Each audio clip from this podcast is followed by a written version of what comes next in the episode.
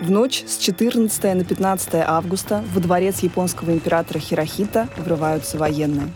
Во главе мятежа стоят шесть офицеров. Их план – захватить дворец и вдохновить военных на продолжение войны. Заговорщики разоружают охрану, перерезают все линии связи и требуют выдать им капитуляционное обращение императора к нации, записанное днем.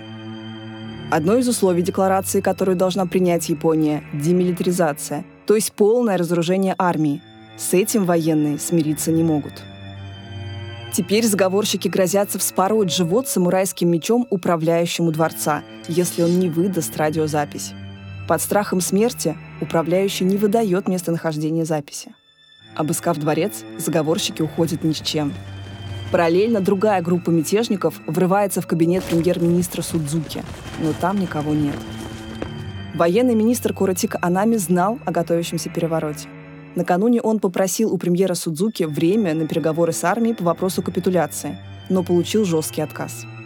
Пока заговорщики обыскивают императорский дворец, Куратика Анами совершает харакири. В полдень 15 августа 1945 года все японцы слушают радио. С ними говорит человек, голос которого почти никто из них никогда не слышал – об этом человеке они думали, ради него они работали каждый день. Это голос императора Хирохиты.